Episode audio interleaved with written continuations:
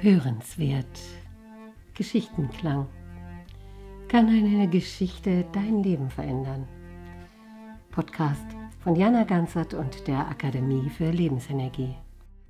Wie schön, dass Sie wieder dabei sind. Und es erwartet Sie dieses Mal eine Weisheitsgeschichte aus Indien und sie stammt auch aus dem Büchlein von Heinrich Dieckhoff, Märchen für die Seele. Im alten Indien lebten einmal vier junge Brahmanen. Drei von ihnen waren in den Shastras, den Weisheitsbüchern, wohl bewandert. Niemand hatte mehr Wissen erworben als sie. Der vierte kannte die Shastras nicht, besaß aber gesunden Menschenverstand. Eines Tages machten sich alle vier auf den Weg zu einem fernen Königreich, um dem Maharaja dort für guten Lohn ihre Dienste anzubieten. Als sie in einen Dschungel kamen, stießen sie auf die Gebeine eines toten Tieres. Da sagte einer der Gelernten, Niemand auf der Welt hat sich so viel Wissen angeeignet wie wir.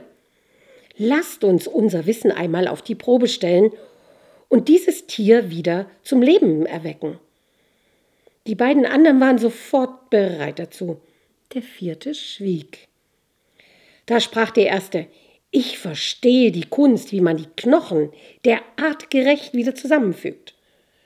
Der zweite sprach, und ich beherrsche die Kunst, die Knochen mit Fleisch und Fell zu umhüllen. Und ich kenne das Mantra, die heilige Formel, die man sprechen muss, wenn man dem Tier den Lebensodem einhaucht, sprach der dritte. Der vierte aber schwieg. Da fügte der erste die Knochen zusammen, wie es der Art entsprach. Der zweite umhüllte das Skelett mit Fleisch, Blut und Fell. Und der dritte, und als der dritte eben das Mantra sprechen wollte, rief der vierte, Freunde, Freunde, es ist ein Löwe. Er wird uns alle töten, wenn ihr ihn wieder zum Leben erweckt.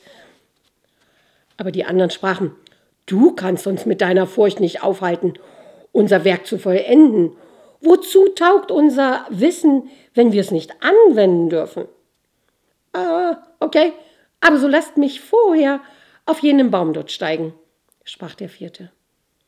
Und als er oben war, sprach der dritte das Mantra und hauchte dem Löwen den Lebensodem ein.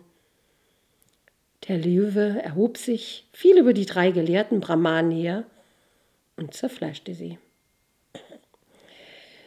Ja, Genau so ist es. Was nutzt die Weisheit, wenn wir sie nicht klug anwenden? Und so diese Geschichte, manchmal reicht es, guten Menschenverstand zu haben.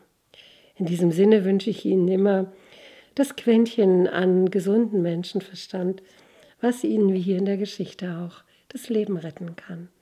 Alles, alles Gute für Sie.